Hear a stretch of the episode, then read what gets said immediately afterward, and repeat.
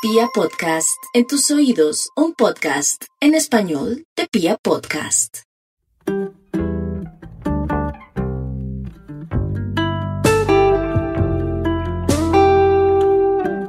Hola amigos de Literata, soy Angie Reyes y hoy estamos en otro capítulo de este, el podcast de los escritores. Hoy tengo una invitada muy especial porque además de ser escritora, también es colega, ella es periodista y es Juliet Mora, que nos está presentando su publicación más reciente, una novela muy particular llamada Movimientos Involuntarios. Bienvenida Juliet. Hola Angie, muchas gracias por invitarme, de verdad que es un placer estar aquí sentada contigo hablando de literatura en un momento tan trascendental de la historia como la mitad de una pandemia. Sí, parece que estuviéramos como en una película de ciencia ficción de esto. Me imagino que la literatura tendrá mucho que dar cuenta.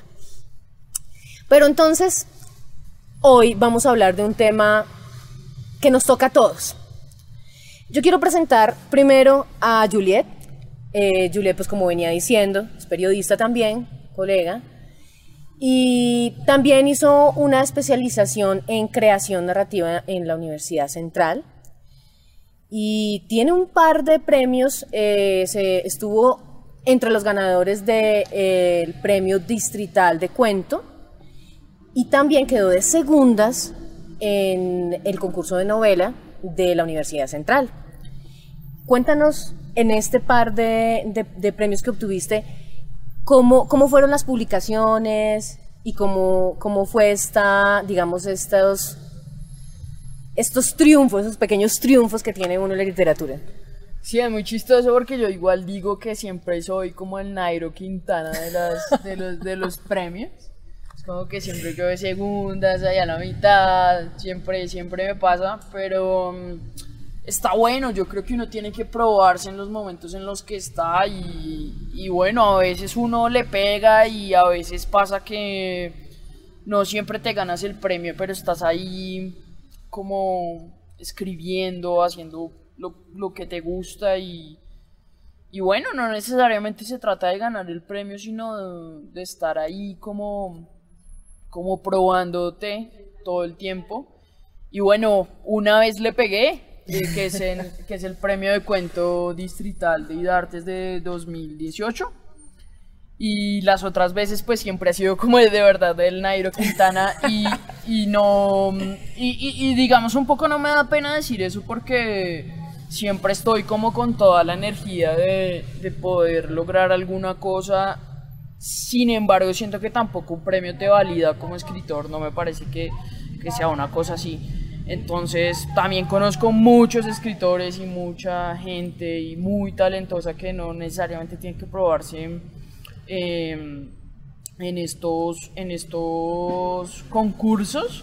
Pero bueno, se vuelve también como pues una oportunidad y pues cuando uno ha estado escaso de oportunidades, eso le parece pues importante, ¿no? A veces.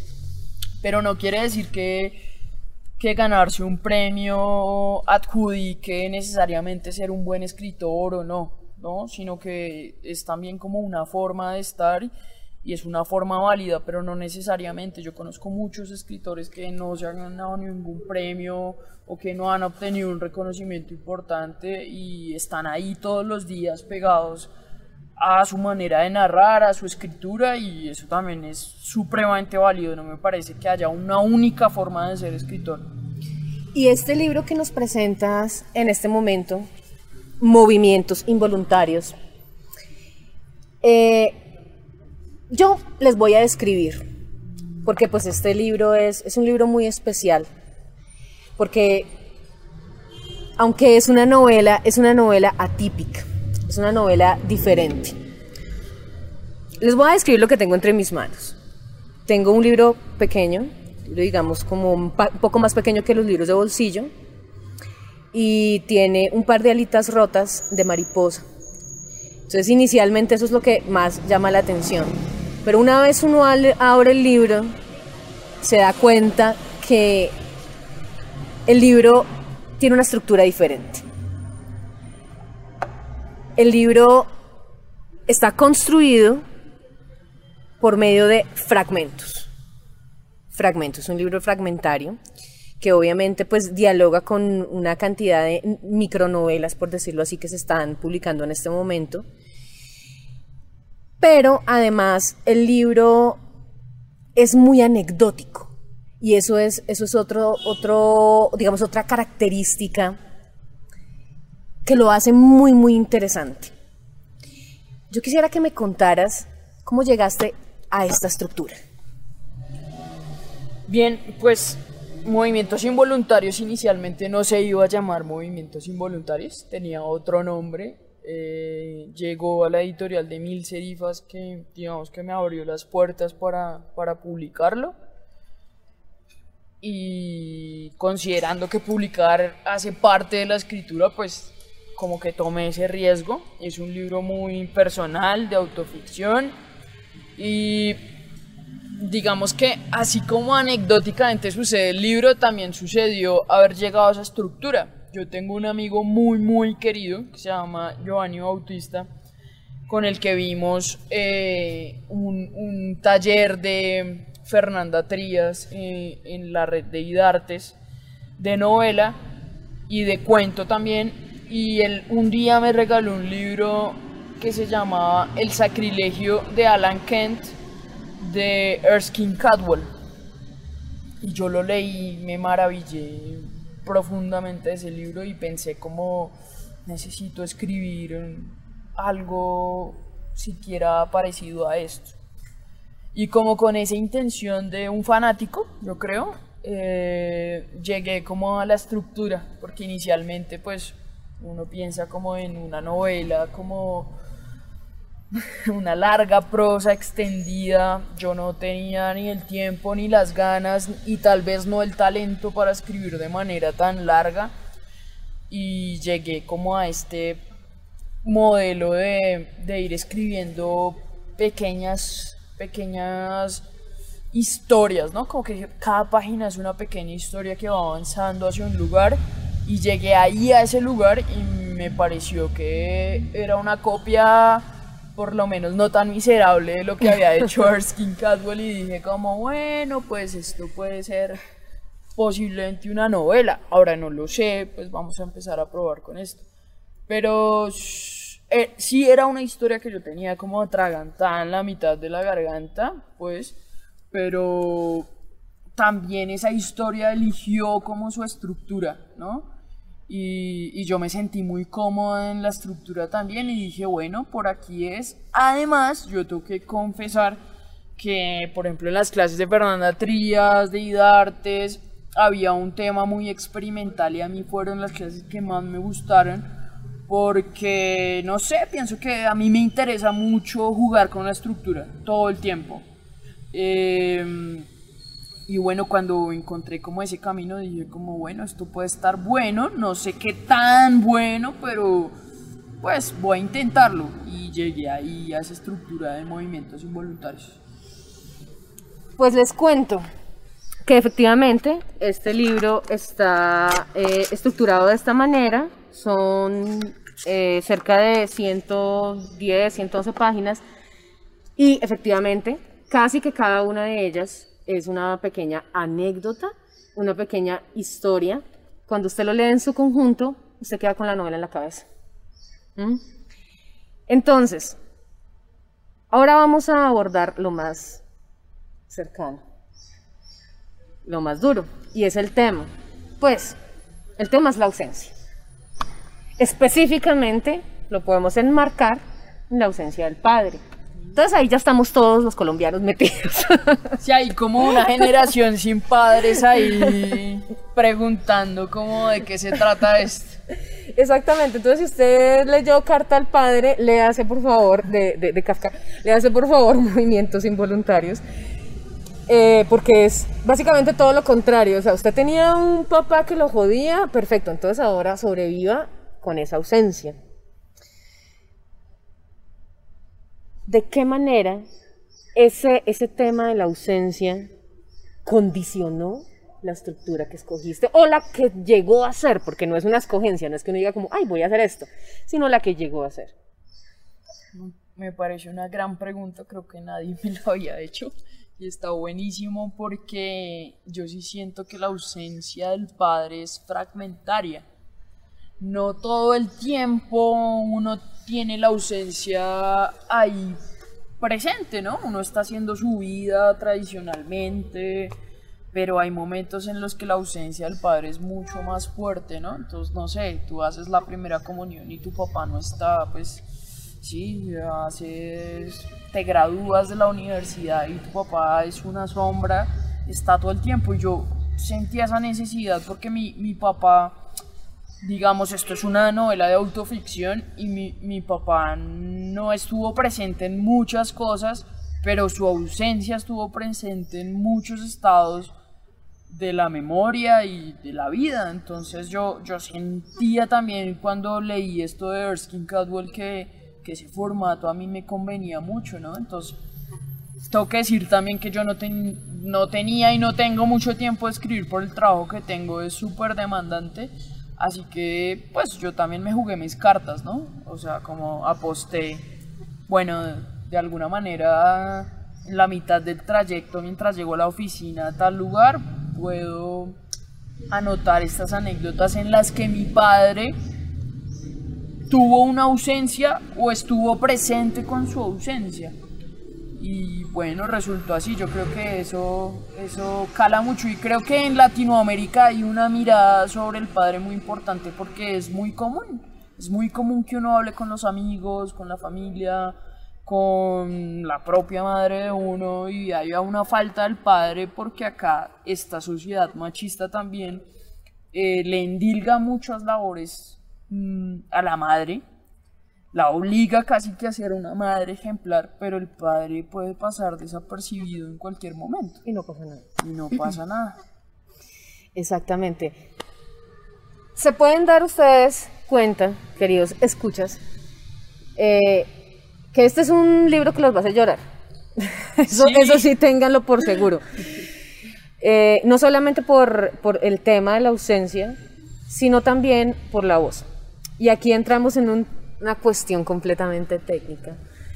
Y esa voz, que es el narra, pues la narradora, que obviamente es autoficción, pero pues nosotros sabemos que hay una elaboración de esa voz. Es sabes que a mí me, me recordó muchísimo, muchísimo, eh, la, yo la anoté por aquí, las memorias por correspondencia. ¿De Marreyes? Exactamente. Okay. Porque es una, es, una, es una voz desde una adultez, pero que continúa con esa ingenuidad y con esa... Es que no es ingenuidad, la palabra no es ingenuidad, porque la, esta niña no es ingenua. Eh, continúa con las con las sutilezas de la, de la, de la infancia, esa es como la, como la palabra, con esas sutilezas, con ese dejo, con, con ese sabor de la infancia. Quiero saber cómo trabajaste esa voz, que además se mantiene desde la página 1 hasta la última. Sí, yo creo que mmm, yo venía escribiendo, esta no es mi primer novela, digamos, sí es la primer novela publicada, pero eso no significa que sea la primera novela que escribí, que eso está bueno también entenderlo. Claro. Y yo venía con una voz muy infantil de una novela que escribí, que se llama Mariposas en los bolsillos, que no ha salido publicada aún. Y venía con una voz muy infantil y escribiendo como con ese dejo infantil, pero llegó como, como esta oportunidad de, de digamos, de probar otra voz pero igual sigue siendo el dejo, ¿no? El dejo de, de, lo que había atrás. Cuando llevas tres años haciendo la misma cosa, pues lo que sigue no va a ser completamente diferente, sino que es una secuencia, ¿no? Y estuvo, y estuvo muy bien.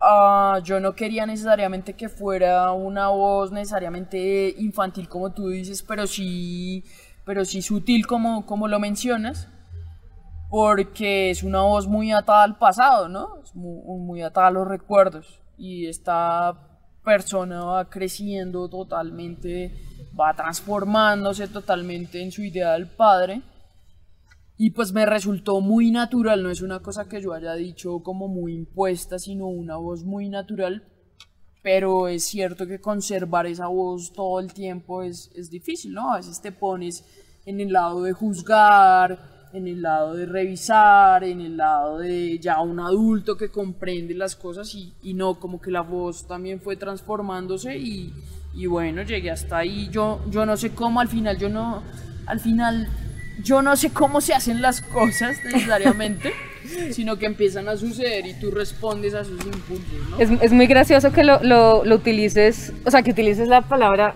es, es, es impersonal. ¿Cómo se hacen? Porque no es que uno las haga, es, es curiosamente, curiosamente Como si es pasaran eso. delante de Es como si ¿no? pasaran, exactamente, es muy, muy curioso. Y dialogando con eso que acabas de decir, a mí me pasó una cosa curiosa y es que yo pues leo varios libros al tiempo como casi todos los, los que estamos locos por esta situación de la, de la escritura. De literatura, Sí. sí. Entonces estoy leyendo El asesino ciego de Margaret Atwood y eh, curiosamente pues estaba leyendo también este libro y el mismo día, el mismo día llegué a la, exactamente a la mitad de ambos libros. Ok. Y el mismo día, me, ambos, en toda la mitad, me clavaron un, un- un- un- o sea, me desarmaron. Esa es la palabra. Entonces, ¿eso a qué va? Eso va a que a pesar de que haya una, una estructura fragmentaria, este libro tiene exactamente en la mitad lo más importante. Me estoy enterando. Exactamente, E- eso es muy chistoso porque los autores generalmente no se dan cuenta, de Nunca pronto Margaret Atwood tampoco se ha dado cuenta y está pensando que, pero, pero es así, es una revelación, es, es la mitad, es justamente cuando el personaje cambia. No les voy a decir, queridos escuchas, que es porque daño la lectura, les daño el libro, pero es para que tengan en cuenta que este libro, a pesar de ser una novela experimental y fragmentaria, está estructurada exactamente de la misma manera que una novela de Margaret. Eh, continuemos.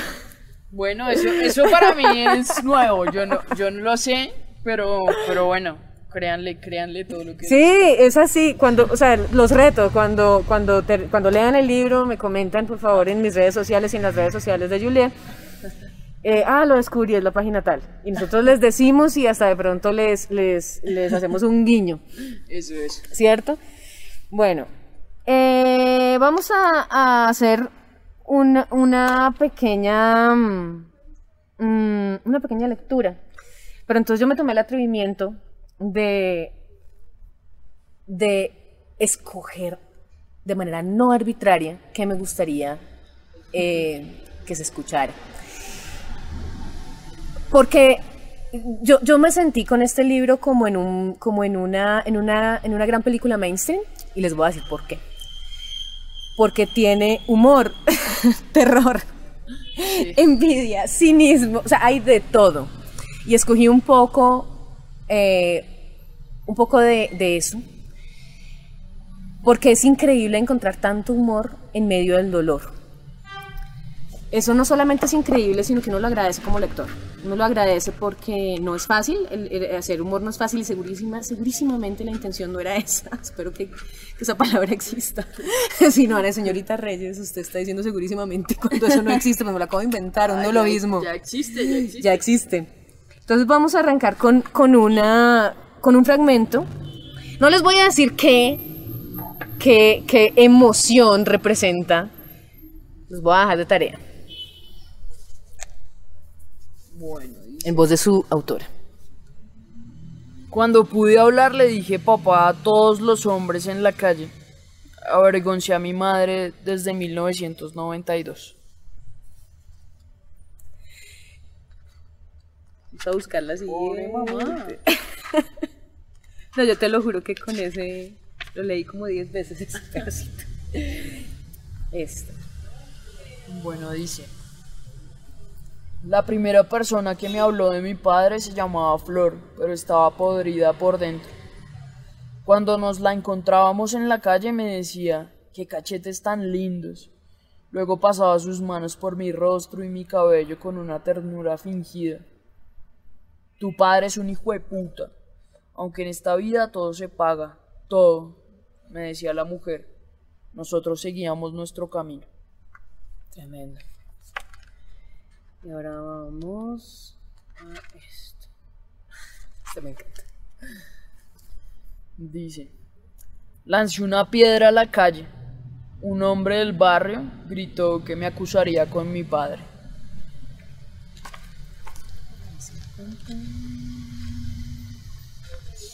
Aquí en este momento que hay un silencio incómodo, no es incómodo, es que estoy buscando la página. Esta. Dice, Padre, si tú hubieras sido una parte de nuestra casa, hubiera sido mi ventana, la que daba a la calle. Las ventanas son puertas al aire. Hay que tener cuidado. Siempre me dijeron que no me acercara mucho a ellas, pero las ventanas importan. A veces, si están entreabiertas, dejan que las moscas se cuelen. Si cae una tormenta y están cerradas, te ayudan a proteger el interior. Las ventanas hacen su parte para que lo que esté adentro no se pudra. Es extraño, pero casi siempre junto a una ventana hay otra, aunque no es una regla. Si quieres mantenerte sano, necesitas que entre la luz y el aire por ellas. Las ventanas son los pulmones de las casas. Hay gente que puede vivir con un solo pulmón. Otro tipo de gente lo intenta. Muchas gracias, Juliet. Muchas gracias. Y No había vuelto a leer mi libro. hasta ahora, hasta, ahora, por culpa de literata. Y ahora quiero que, que hablemos del ejercicio de la memoria, porque cuando, cuando, uno, cuando uno hace una- un texto autobiográfico o autoficción, mejor, porque pues es que es precisamente eh, eh, el cambio de concepto de, de autobiográfico a autoficción es mucho más realista de lo que hace uno cuando, cuando va a la memoria en una búsqueda literaria. Entonces, eh, quiero que nos, que nos cuentes cómo esas pequeñas escenas terminan siendo elabora, termina siendo una reelaboración de la memoria, por decirlo de alguna manera. Sí, mm, una parte del libro es, es hacer a mi padre, ¿no? Porque es un padre que también se olvida y es un padre al que yo estaba también olvidando, ¿no? Uno va creciendo y va madurando, va entendiendo las cosas de otra forma, pero también va olvidando. Y yo también me di cuenta que estaba olvidando cosas muy importantes de la relación con mi padre y pues me parecía importante que no se olvidaran. Sí, me parecía olvidan, o- importante esa idea de la memoria. Entonces, yo hace poco, incluso revisando como mis textos y mis papeles escritos, me he dado cuenta que es un tema que siempre estaba ahí, ¿no? Como un tema de ausencia que siempre estuvo ahí. No, no quiere decir que necesariamente eso marcara toda mi existencia o mi vida, pero es un tema pendiente. Sí, era, había un tema ahí que yo tenía que, que abordar y que seguir, seguramente con mi padre, con mi madre, bueno. Y se dio como, había como un escenario posible para poder escribir recordando ese padre en esas ausencias, porque es como cuando abres el álbum de fotos y no está la foto de tu papá, pues te das cuenta que mal que bien esa ausencia te ha marcado yo lo tomé así, lo tomé como es una reconstrucción de mi padre y también es una carta a mi padre. Al final yo digo como este libro tendría todo el sentido si mi, si mi padre lo entendiera. Yo al final cuando lo escribo no sé si mi padre lo va a entender o no, pero me resultó completamente importante hacérselo llegar también a mi papá y, y como expresarle eso. Yo sé que también es un sentimiento de muchos lugares, ¿no? Hay mucha gente, por ejemplo, acá en Colombia que ni siquiera sabe quién es su padre, porque hay una normalización de eso, de, de la ausencia del padre, como que la madre siempre está y está imponente todo el tiempo y no te va a abandonar, pero el padre puede ir o puede ser cualquiera. ¿no? Y, y yo estaba ahí como tratando de describirle a mi padre esas cosas que nunca le he podido decir en persona y que seguramente jamás se las diga. Y bueno, pues yo creo que cada uno busca sus maneras desde el arte de, hacerlo y pues la mía es la escritura, seguramente la literatura, pero pues como que también es un deseo desde lo desde lo más mínimo, no es ni siquiera un deseo de escritor, porque yo, como les decía ahorita, yo había escrito otra novela, había escrito otros cuentos, pero había como un deseo ahí de, de hacerme entender de mi padre que ha sido muy sordo en muchas cosas y yo creo que eso ha sido un poco el éxito de, de, del libro en los pequeños en los pequeños lugares es como, uy, yo también quisiera decirle esto a mi padre, también me hizo falta en estos momentos. Eso es muy impresionante, eso es muy impresionante porque así haya uno tenido el padre presente, lo, se identifica totalmente con, con este personaje que tú creaste a través de, de esa voz, de esa voz, de esa narradora. Y hablemos ahora del proceso editorial.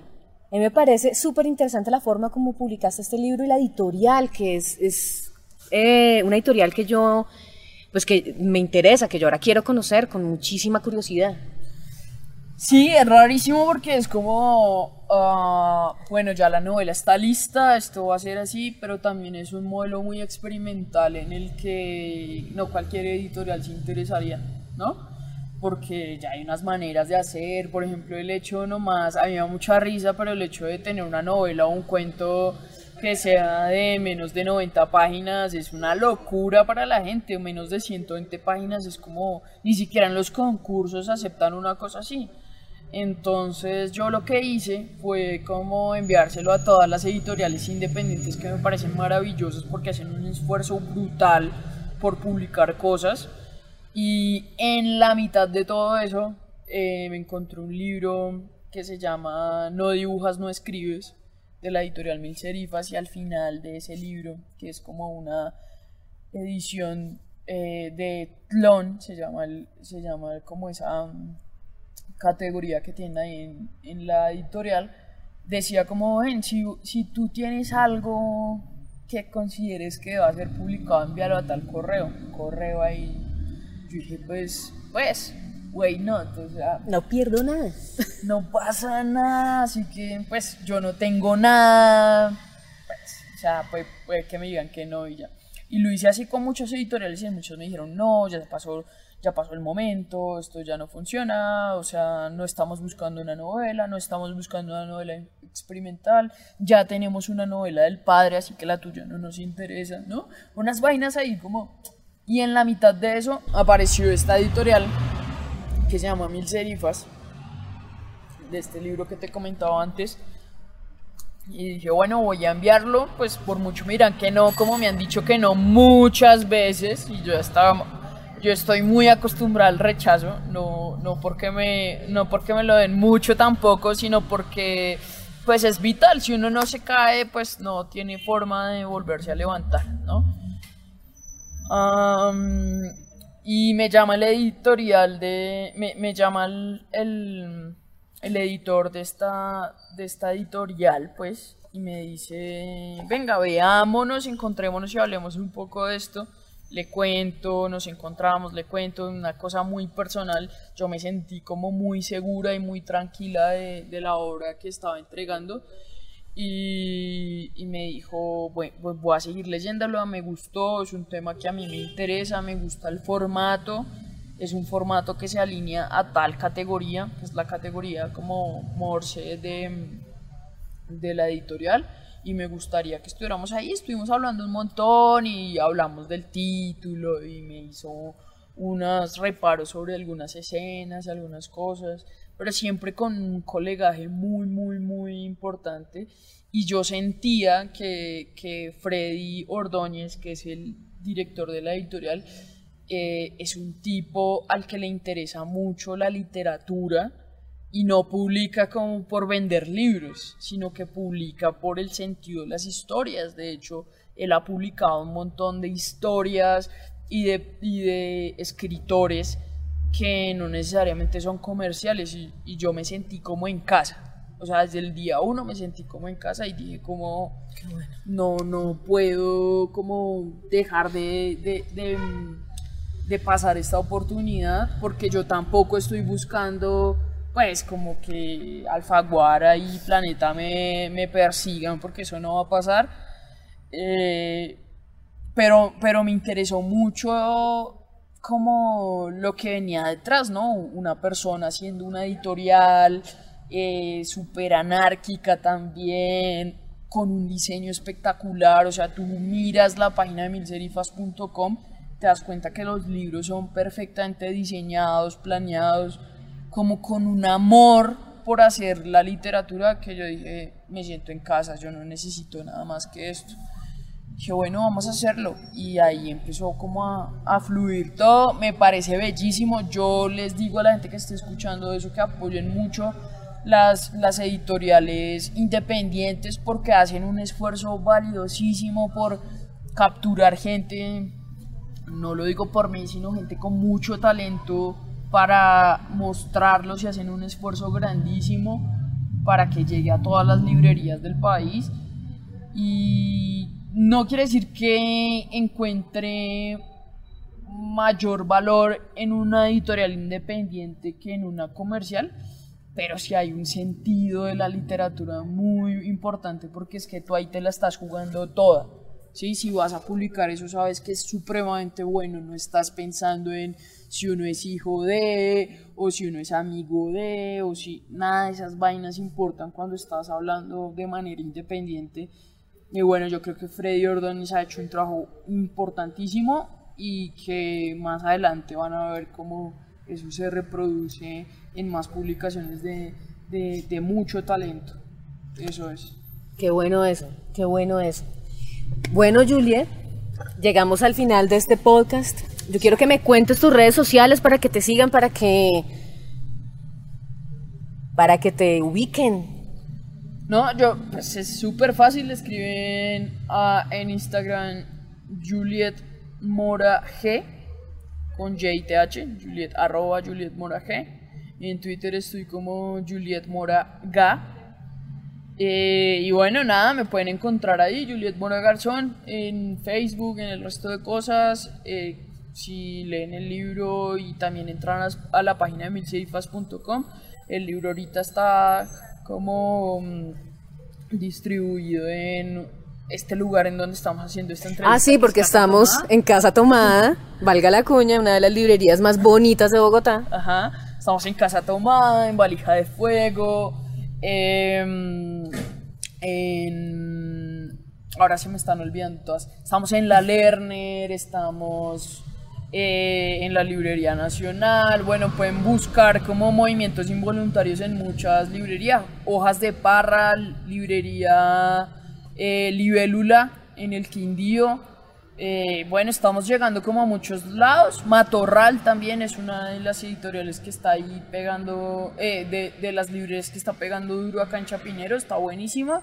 Así que bueno, apoyar el, el talento eh, ¿cómo, se dice? Independiente. independiente un poco, sí, y las librerías independientes está buenísimo para que, para que consulten y bueno, si tienen la ausencia del padre todo el tiempo ahí, eh, esta va a ser una novela que, es, yo, yo dije un poco como es una novela de una sentada, de una sentada, o sea, vos te sientas una tarde, la lees completa, no, no te exige tampoco tanto era una cosa que me parecía importante. Eh, y vas a sentir un montón de, de cosas ahí con, con, esa novela, entonces no tengan miedo de comprar el libro, puede ser un buen regalo también, así que bueno, si, si lo leen y les gusta, cuéntenlo en redes sociales y demás para que se multiplique esta ausencia del padre, que es una cosa muy latinoamericana además. Exactamente. Y bueno, les recuerdo que mi nombre es Angie Reyes. Me encuentran en Instagram como arroba Angie Reyes Melo, también en Twitter, también en Facebook, salgo igual en todo lado. Angie se escribe A-N-G-I-E. Y les recuerdo que Literata la pueden seguir en Deezer, Spotify, Podcast de Apple, Google Podcast, TuneIn, Radio.com y obviamente en Pia Podcast. Bueno, este es un adiós pero muy pronto nos vamos a encontrar nuevamente porque Juliet seguramente nos tendrá sorpresas para el futuro. Muchas gracias Juliet por estar aquí en este espacio. A ti Angie por invitarme, por tenerme muy en cuenta siempre en Pia Podcast y bueno, eh, aquí estaremos siempre si, si seguimos escribiendo. Aquí vamos a estar siempre en Pia Podcast. en Exactamente, literata. de Pia Podcast. Bueno, nos escuchamos en el próximo capítulo de Literata. Soy Angie Reyes Melo y sigan amando los libros, sigan amando la lectura. Adiós.